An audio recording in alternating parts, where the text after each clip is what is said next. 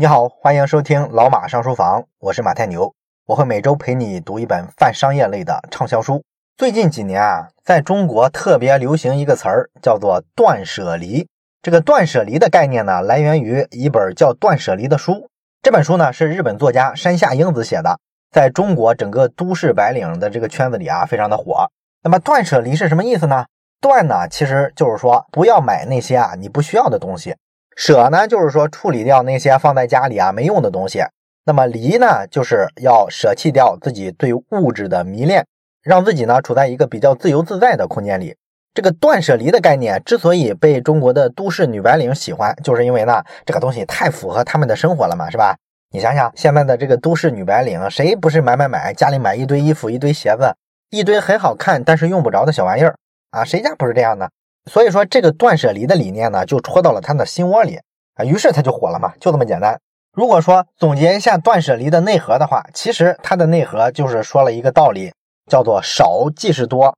你要学着给你的生活做减法。不过呢，断舍离这本书啊，咱们这个节目呢就不讲了。为什么不讲呢？因为这本书啊，实际上还是有一点点女生气的，毕竟是一个女作家写的嘛。那么她的这个读者对象呢，也比较适合那些女生。而咱们老马上书房呢，作为一个偏商业财经类的这么一个读书的节目，咱们自然希望介绍这个概念的时候啊，能够找到一本比较中性的啊，适应性更好的那么一本书。这样呢，这个少即是多的概念，不管是在人生里啊，在生活里啊，在工作里啊，都能体现。不仅能对个人有启发，也能够对做企业呀、什么治理国家社会啊都有启发。按照这个标准，咱们去选书呢，哎，我就选到了咱们今天要讲的这本《精要主义》。那精要主义的作者啊，叫做格雷格·麦吉沃恩。这个人啊，有一个非常响亮的一个名号，被称为是二十一世纪的史蒂芬·科维。史蒂芬·科维，这个你有听过吧？有一本特别著名的畅销书，叫《高效能人士的七个习惯》啊，就是科维写的。那么麦吉沃恩呢，被称为是二十一世纪的史蒂芬·科维啊。你可以想想，他可能在个人工作效率提升这个话题上，研究的比较深入。而且就精要主义这个理论来说啊。确实是麦吉沃恩自己提出来，然后他也自己去倡导、去推广的。那么咱们这期的任务呢，就是先弄清一个问题：这个精要主义啊，到底它的内核是在说什么东西？虽然说我们可以用少即是多、提高效率啊、少做无用功等等这种比较通俗的话去解释精要主义，不过呢，在书里呢，其实人家麦吉沃恩啊用了很长的篇幅，一直在思辨这个概念。精要主义呢，实际上它的核心的理念，我认为用三句非常通俗的话就可以概括。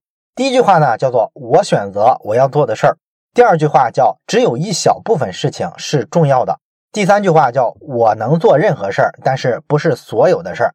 你要是能弄明白啊，这三句话说的是什么意思，那你就算是完全掌握了什么叫精要主义。咱们这期呢，就讲一下这三句非常通俗的话。先看第一句，我选择我要做的事儿。这句话听上去特傻，是吧？啊，谁不知道这个道理呢？是吧？我们大部分人做的事儿不都是自己选择的吗？其实呢，我们大部分人啊会犯一个错误，就是我们总以为某些事儿是我们自己做的选择，但其实呢，并不是真正的自己做的选择。我们很多事儿啊，不属于我选择做的事儿，而是属于我必须去做的事儿。你比方说，作者麦吉沃恩，他呢就自报家丑，讲了一个他自己上学的时候的例子。他说呢，当年啊，他读这个大学的时候，选的是什么呢？法律系。那他为啥报了这么一个专业呢？就是因为呢，有人建议他去做一个开放性的选择，所以呢，他就选了法律啊。为啥说法律是一个开放性的选择呢？因为他未来的路子啊有很多嘛。比方说，他可以去当律师，然后呢，他也可以去写一些法律方面的这个著作、写书。还有呢，就是他可以去大学里啊当这个法律系的老师，教法律专业的课程。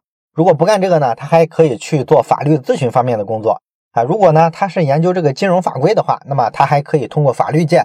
再跳槽到华尔街的金融圈啊，因为这个金融跟法律关系是非常紧密的嘛。这样呢，他还能进军金融，然后拿很高的工资，等等等等吧。你发现学法律的这个路子还是比较宽的，所以说呢，他就听从了别人的这个建议，学了这个法律的专业。这样呢，他就认为啊，自己可以比较大的激发出自己的这个潜力。哎，他是这么推断这事儿的啊。这个事儿呢，用咱们很多球迷的话来说，这属于什么？这个选择上限非常高。因为看起来啊是上不封顶嘛，所以说呢，为了实现这个上限非常高的这个职业目标，他学法律的时候是个什么状态呢？就是拼命的读书学习呗。白天的时候啊要学好多专业课的知识，然后呢上图书馆里去啊看好多法律的书。晚上的时候呢，他还要去看一些比较重量级的这些管理学家的著作。早点研究这个管理学啊，为以后可能往这个华尔街的进军之类的铺铺路嘛。闲暇时间呢，还要练习自己的这个写作能力，万一以后要写这个法学著作呢，是吧？所以说呢，他整个的呢，把自己整的特别忙，特别累。他企图呢，在同一时刻四面出击，同时去实现好几个目标，这必然会造成一个什么结果？就是到最后的时候啊，他每一个目标啊，既没有特别彻底的失败了，同时呢，也没在任何一个目标上啊能够实现大获全胜，这个就很尴尬了，是吧？不上不下。于是呢，他就变得很困惑了。哎，我明明给了自己一个非常开放性的选项。但是我怎么发现我临毕业了，自己在这么多选项里迷失了自我呢？我不知道自己应该优先先做哪个选择，先干哪一件事儿，哪一个比较重要呢？哎，我相信咱们只要上过大学的，其实都有过类似的困惑，是吧？大学给咱们的环境确实是太开放了，确实没有约束，你想看什么书、做什么事儿都行。但是呢，这么大程度的开放，没有让我们大部分大学生啊，充分的挖掘自己非常非常高的潜力，反而说让绝大部分的大学生变得非常迷茫了。就像这个麦吉沃恩上大学的时候是一样一样的，是吧？不过呢，这个麦吉沃恩呢，毕竟来说他运气非常好，他有一个偶然的机会啊，他毕业之前啊离开了英格兰，然后呢踏上了去美国的这个旅程。他去了美国之后呢，就见了一个这个非盈利性的教育集团的一个总裁，然后跟人家交谈了很多别的事儿。但是临走的时候呢，人家问了他一句话：哎，如果一生只能做一件事儿，你会去做什么事儿呢？哎，带着这句话他就走了啊！走了之后他就反复琢磨，哎，我怎么从来没想过这件事呢？这确实是个非常重要的问题。所以说呢，他就找了一张纸，想在这个纸上呢写下答案啊。他中间呢肯定很犹豫啊，写过好多不同的答案。但是呢，最终他发现，不论他考虑哪件事儿，他从来没考虑的一个选项就是跟法律专业有关的事儿。哇，这一刻让他觉得豁然开朗，因为在这一刻之前啊。实际上，麦吉沃恩呢，虽然说心里清楚，从逻辑上来说自己是有选择权的，他可以选择不学法律专业，但是呢，他从情感上来说，就从来没有容忍自己去考虑过这个可能性。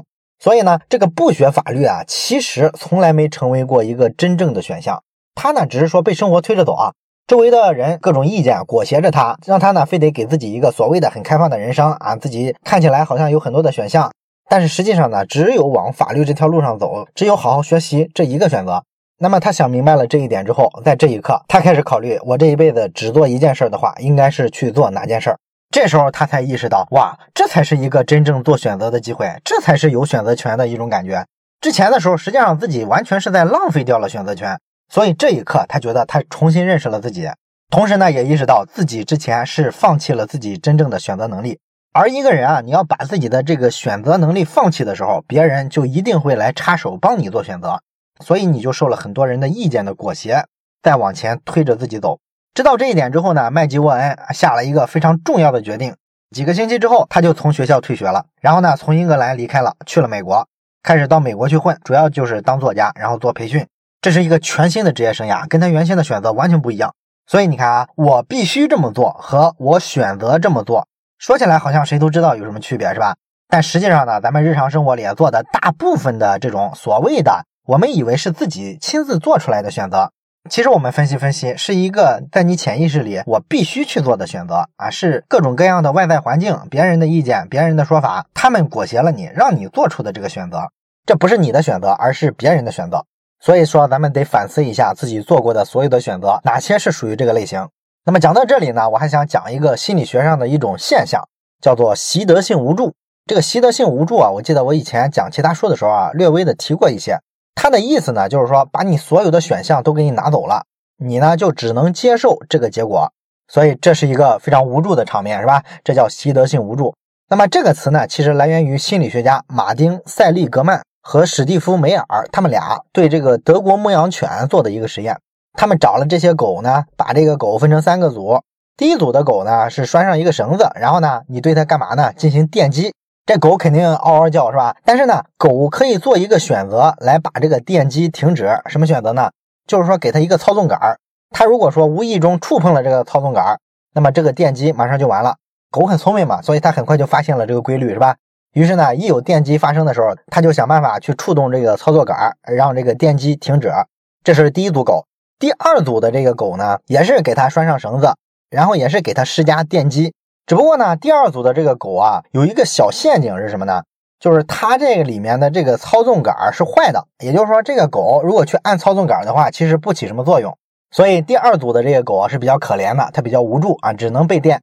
第三组的狗呢，就是一个对照组了，这个什么都不做，只是把这个狗拴一个绳子放在这儿，也不电击它，作为跟前两组啊做对照比较的。那么这三组狗呢，做了一个电击的这个实验的环节之后，又把所有的狗呢放到了一个笼子里。这个笼子特别有意思啊，中间呢有一个小隔板儿，这个隔板的高度呢是一般的狗啊可以比较轻松的跳过去的。然后这个隔板啊把笼子分成了两部分嘛。一部分是有电的，这个狗在这边的时候啊，笼子是通电的啊，能电到它。而这个隔板的另一边呢是不通电的，狗跳过去之后啊，就可以躲开电击啊。结果这个后续的环节一做之后，发现非常有意思啊。前面的第一组狗，他们在之前的实验里啊，会按操纵杆把这个电机停止下来。完了之后，你把它放在这个有隔板的笼子里，它发现这个笼子通了电啊，自己被电了，它会立马呢跳过这个隔板去，跳到另一边没有电的笼子那边。然后第三组那个对照组的狗没有经受过电击的，也是这个反应，立马就跳到另一边去了。唯独什么呢？唯独是中间的第二组，就是那个操纵杆坏掉的那一组。这个狗发现通电了，自己浑身触电之后呢，它没有采取任何措施，就是仍然在原地被电。那为啥会这样？很简单，就是因为它原先啊第一组实验的时候，它被电击了好多次，它呢试了各种各样的措施，但是没有用啊，这个电击始终停不下来，是不是？所以他就发现呢，我不管做什么决策，我怎么选择都逃避不过去啊。所以说呢，他就哀莫大于心死嘛，是吧？于是后面你再给他电击的时候，他也不会做任何尝试了。这个就叫做习得性无助。那么在人类社会里啊，其实像这样的习得性无助的例子是非常多的。比方说咱们上中小学的时候，有些孩子是吧，他可能非常勤奋的学习什么数学啊、物理之类的，但是他努力了一次又一次之后呢，发现自己这个成绩啊始终提不上来，提不上来之后呢，他可能就放弃了。他就认为啊，自己做一切努力啊都是徒劳的，我是不可能学习成绩变好的。所以说呢，这种在学习上的状态表现出来的，也是一种习得性的无助。当然了，你可能会说啊，这个习得性的无助好像跟精要主义没有关系吧？精要主义不是说大部分人啊平常做的这个选择太多了吗？做的太多就需要精简，而你这个习得性无助就不一样了，你是没得选啊。可是咱们前面段讲的作者的那个亲身经历，你就明白了是吧？实际上，咱们平常啊，觉得自己好多选择啊，有好多条路可以走，只不过是一种障眼法。我们其实跟这个习得性无助是一样一样的。我们不太相信自己可以选择机遇，选择某个任务或者某一种挑战。我们只是认为自己必须这么做。自己这么做了之后呢，我们还合理化它，把这个选择呢说成是从我自己内心深处做出来的选择。但是其实根本就不是，是吧？我们实际上是选择了无助。不加思考的选择就等同于习得性无助，所以说这个精要主义的第一点，为啥说叫少就是多啊？就是这个道理。少了之后，你发现才是真正的选择。特别多的时候，往往来说你都是被动的在选，其实是没有选择的。这是第一句话。那么第二句话呢，叫做只有小部分的事情才是重要的。这句话就告诉我们，我们要学会甄别啊，世界上大部分的东西啊，几乎都是噪声，有价值的东西是很少很少的。乔治·奥威尔有一个著名的小说叫做《动物庄园》，不少人肯定读过，是吧？这个小说很有意思啊，它是一个政治讽刺性的小说。哎，说的大概意思呢，就是一个庄园里啊，好多动物，他们觉得自己啊老是天天干活，或者被杀了吃肉，这个都是被人类压迫的，所以我要起来反抗。哎，于是呢，有一天，所有的动物啊就从庄园里起义了，然后呢，他们决定呢建立一个自由、平等、没有压迫的社会。哎，最后呢，反正就是一地鸡毛吧。搞着搞着，这个所谓的新的政治形态又出现了，像原先人类统治时代一样的特权阶层，然后开始压迫。这个小说就有很深的这个政治讽刺的意思，是吧？实际上就是说呢，咱们所有的这种社会底层的这种起义啊、革命啊，一开始说的冠冕堂皇，等你拿到这个权利之后，品尝到特权的味道之后，没有人能够抵制这个味道啊，你一定会上瘾，你就想压迫别人。那这个小说里面呢，就有一个特别有意思的一个形象啊，说的是一匹马。这匹马呢，被刻画成这么一个形象，它是特别忠诚的，同时呢，还是一匹特别努力的马。它每次遇到困难、遇到挫折的时候啊，总爱说一句话：“我会更努力的。”你看这句话看上去非常的积极向上，是吧？非常的励志啊！哪怕在这个最痛苦的境遇里，你都要遵循这个信条。结果就是他不停的努力，就耗尽了自己最后的力气。最后呢，浑身都是病，然后这匹马被送到了屠宰场杀了。你看，这是个妥妥的悲剧的角色，是吧？这匹马不太牛啊。不管他看上去啊多么正能量，多么的积极向上，多么努力的在解决问题，实际上他只是一个勤奋的笨蛋啊！面对压迫的时候，你越勤奋，不就越加剧了你在庄园里这个比较低下的这个地位吗？所以最终会导致很多其他的问题。这是这个马的形象。那么咱们在日常的工作里面，每当遇到一些难题啊、挑战的时候，不也是特别像这匹马吗？咱们总是给自己鼓劲儿，是吧？都是说好，我一定能行，我一定能克服困难。这是咱们从小啊接受的教育啊，都告诉我们的这么一个道理：乐观很重要啊，信心呢一定要非常棒，一定要直面困难。那在这个价值观的指导下，你想我们会怎么样？我们一旦遇到一些困难的时候，或者说工作上遇到一些压力、一些挑战的时候，我们一个非常明显的反应就是要比以前更努力。我搞不定它，是因为我努力的程度还不够。所以说呢，我们很自然的就把我们加班的时间自发的去延长，然后每天呢喝好多杯咖啡。通宵也要把这个方案给他熬出来，但是呢，一个精要主义的人，一个高手，人家不会这么看问题，他会比大部分的普通人更擅长看到这个事儿背后的本质，然后他会在本质的层面做出一定的甄别，做出一个选择啊。有一个典型的例子就是西班牙有一个餐厅叫做斗牛犬餐厅，这个餐厅啊，据说是世界上最著名的餐厅之一。这个餐厅的大厨呢，名字叫做弗兰阿德里亚。这个阿德里亚啊，他做餐厅啊非常有一套啊，他坚持两个非常著名的基本原则。第一个原则呢，就是阿德里亚会特别擅长一件事儿，就是把这个传统的食材呢给它打散了，打散成什么状态呢？打散成一个最基本的分子的状态。哎，我估计啊，可能是用什么破壁机之类的啊，把这个食材啊都搅拌碎了，然后呢，再把它用人们从来没有想象过的一个方式重新组合起来啊，这是他做菜的一个特点。第二个，他做餐厅的原则呢？就是这个餐厅呢，从来都不是为所有人都服务的。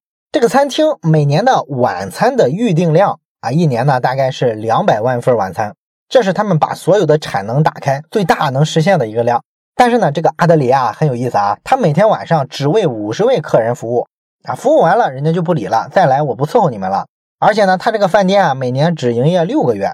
你看，这跟咱们一般人的想法完全不一样，是吧？咱们一般人发现生意好，特别火爆之后。一定会扩大餐厅的规模呀！哎，人家呢恰恰相反啊，在做减法。而且到现在的话，这个阿德里亚已经完全停止了这个餐厅的运营啊，他连这个六个月的生意都不要了。现在这个斗牛犬的餐厅呢，已经变成了一个非常专业的各类食品的这么一个实验室啊。你看啊，他做的事儿其实一直没变，也就是说本质的选择没有变化，都是在追求更高的厨艺，做更好吃、更有意思的餐饮。但是从形式上来说，他一直在做减法，没有做加法，所以说他在这个餐饮圈的这个地位啊、名气啊，反而说因为他这么一折腾，越来越高。那咱们大部分的这个普通人啊，平常之所以愿意越来越努力啊，越来越多的去做加法，主要原因呢还是咱们看不清本质，咱们这个逻辑起点就有问题。因为咱们老是认为啊，这个努力程度跟结果这之间呢有一个线性的关联关系啊，你越努力，结果一般来说就越好。咱们都觉得呢，这个世界上啊，有些混的比咱们好的人，一定是因为人家比咱们努力好多倍。咱们不太能接受的一个结局是什么呢？就是有人啊，其实比咱们做的事儿更少，比咱们更不努力，但是呢，最终混的却比我们好得多。这个事儿是我们最痛苦的、最不愿意接受的，是吧？所以说这个精要主义啊，想去普及少就是多这个价值观，告诉你啊，你少做点事儿更容易成功，不要那么努力更容易成功。你想想，一定会受到大家本能的抵触。所以说，这个价值观，大部分人都不选择。那你说少就是多是一个思辨的东西吗？其实不是啊，少就是多，其实是一个数学上计算出来的结果。这个呢，在经济学上有一个著名的帕雷托原理，它的证明过程呢，就是用数学证明的。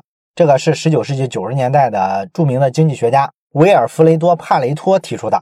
这个帕雷托原理呢，它大概的意思就是说，百分之八十的成果是由百分之二十的努力产生的。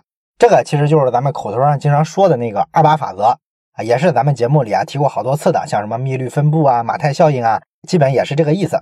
那这个帕雷托原理啊，它在工作实践里啊有非常强大的力量，告诉我们啊，你只要抓住非常少的，但是比较关键、比较重要的工作环节，就能对这个工作结果啊产生质一般的影响。有一个著名的例子就是现代质量管理之父，叫约瑟夫·摩西·朱兰。这位管理学大师啊，在一九五一年的时候写过一本质量控制手册。这个质量控制手册呢，实际上它的本质的意思啊，就是用了这个帕雷托原理去解决一个现实中的质量管理的问题。朱兰呢，他发现其实大部分产品的这个整体质量的问题啊，并不需要说你对这个产品的所有环节都要大幅提升，它才能变成一个质量很好的产品。大部分的产品啊，你只要对它的某些非常细微的关键部分、关键环节进行一个提升，这个产品整体的质量就好一大截。所以这个道理啊，给了整个制造业一个非常大的启发。只不过呢，这个管理学大师啊，他这个理论很有意思啊，在美国产生的，但是呢，在美国没找着什么可以施展的余地。所以他就跑到日本去啊，找了一个愿意尝试他这套理论的一个日本的制造业企业。啊，这个历史好像特别熟悉，是吧？咱们知道美国还有一个管理学大师，叫做威廉·爱德华兹·戴明。这个人被日本人吹上天了，是吧？因为他确实对日本制造业起了太大作用啊。这个戴明呢，也是当年在美国没啥重要的地位。他提的这个质量管理理论呢，没人听，但是日本人特别重视，就把他这套理论呢，也是引入到了日本。所以说，这个土生土长的美国思想，反而首先造福的是日本。后来，日本制造业上超过了美国，美国人就去研究啊，这是怎么回事儿？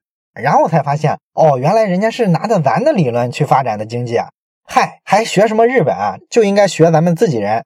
所以说很有意思啊。这个朱兰跟戴明啊，两个人的经历非常相似，而且这两个人啊，号称在质量管理上是并驾齐驱的大师级的人物。那么朱兰到了日本之后，找了那个企业呢，当时啊，名气非常差。当年的这个日本制造啊，跟前些年的中国制造名声很像，大家的印象都是说你制造山寨品，真正的高级的东西你都不行。但是呢，通过对这个产品的少数重要的环节进行了一个改造之后，整个的日本制造就发生了一个翻天覆地的变化，它竟然开始碾压美国制造了。所以说，这就告诉我们，你要按照二八定律去想问题，一定要抓那百分之二十，不要去管那百分之八十。抓住头部，其他的尾部的东西啊，能舍弃就舍弃，你不用管。换句话说呢，咱们生活的这个真实的世界，从来不是一个一比一的逻辑啊。什么叫一比一的逻辑呢？就是说一半好的，一半坏的。世界是二元的，非黑即白。你要么努力就能获得一个好结果，你要么不努力就获得一个坏结果。真实的世界从来不是这样的，真实的世界是不对称的，不是一比一，而是二比八的。大部分人呢，忙忙碌碌一辈子，但是呢，你忙的都不是重要的事儿，你在这些不重要的事儿上浪费了自己的大部分的精力，所以说你庸庸碌碌，没有什么太大的成绩。而真正的聪明人呢，他都是抓到了百分之二十里面这非常稀少、非常少数的那些事情、那些资源，然后把自己的精力全放上去，这才是世界的真相啊！所以说呢，你要成为一个精要主义者，就必然要从这个角度思考问题，想办法去抓住那些价值非常高但是非常稀少的事情。那么，为了做这一步，你需要干嘛？肯定需要先探索啊！你要先探索你目前到底面临着哪些可能的选项。这个呢，当然是要额外的花一些时间去做了。但是呢，磨刀不误砍柴工，你搜索了这么多的选项之后，然后好好思考一下，权衡一下，比较一下啊，你就能确定呢哪个选项可能属于比较稀少的那百分之二十。这种情况下，你再付出努力，再去追求这个目标，才是效率比较高的，是吧？这就是精要主义的生存价值观非常核心的一点。这是咱们说的第二句话，只有小部分的事情才是重要的。那么咱们今天要说的第三句话叫做“我能做任何事儿，但不是所有的事儿”。这句话的意思呢，就告诉你啊，你要开始做取舍了。咱们一般人呢，面对多个目标的时候，通常想的都是我要把这个目标全部实现。而精要主义想的问题是哪一个目标应该留，哪一个应该砍掉。那具体来说，应该怎么砍呢？哎，我们先做一个思维游戏啊，这是一个思想实验。假如说现在啊，给你一个时光穿梭机，让你穿梭回一九七二年。咱们知道美国的股市啊，有一个标准普尔五百指数啊，也就是说找了很多这个股市上特别大的公司、特别好的公司，把他们的这个股价的情况编成一个指数。一般来说呢，这个标准普尔五百指数啊，就代表了美国股市的一个基本的走向。那么你在七二年的时候穿越回去。我让你从这个标准普尔五百指数里面的这些大公司里啊，你去挑一家公司投给他一美元。三十年之后，二零零二年，你认为你投哪家公司可能让你赚的钱最多？那么我猜你现在脑子里可能已经出现了很多明星公司了，是吧？像什么通用汽车呀、IBM、什么英特尔。但是呢，很可惜啊，上述答案都不对，因为答案是美国的西南航空公司。哎，这个答案让很多美国炒股的人大跌眼镜啊！为啥呢？因为美国只要炒股都知道，航空这个行业的利润啊出了名的低啊，谁也不会想到这个收益最好的居然出现在航空业里。这个问题出在哪儿？因为美国有一家公司叫做西南航空公司，它呢就采用了一种非常精要主义的管理措施。人家这个公司啊，不是说所有城市之间的这种航线都飞，而是只提供一些重点城市的这个航班。同时呢，这个飞机有一个特点，它不提供航空餐。好多航空公司啊，都靠着这个航空餐来挣钱了，是吧？而这个西南航空呢，直接把航空餐砍了，我不提供吃的。完了之后呢，他还提前去分配座位啊，让这个乘客登机之后自己随便挑座位。同时呢，他也不向客户推荐各种各样的这些头等舱的服务，不靠这个办法去提高自己的价位，只是兢兢业业的去卖这个普通舱。哎，他做了这么一套策略，然后呢就逆袭了啊，利润上是一骑绝尘。那你说他这些取舍背后是怎么个思考呢？其实来源于啊，人家一个深思熟虑的这么一个商业模式。